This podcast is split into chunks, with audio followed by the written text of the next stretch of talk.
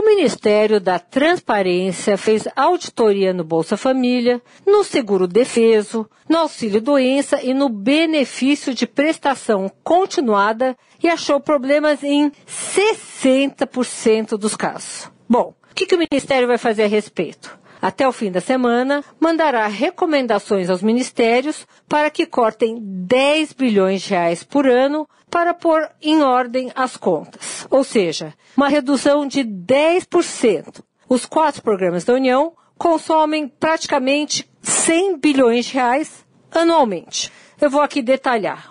O Bolsa Família custa em torno de 29 bilhões por ano. O benefício 39 bilhões, o benefício de prestação continuada. O auxílio doença, mais 26 bilhões.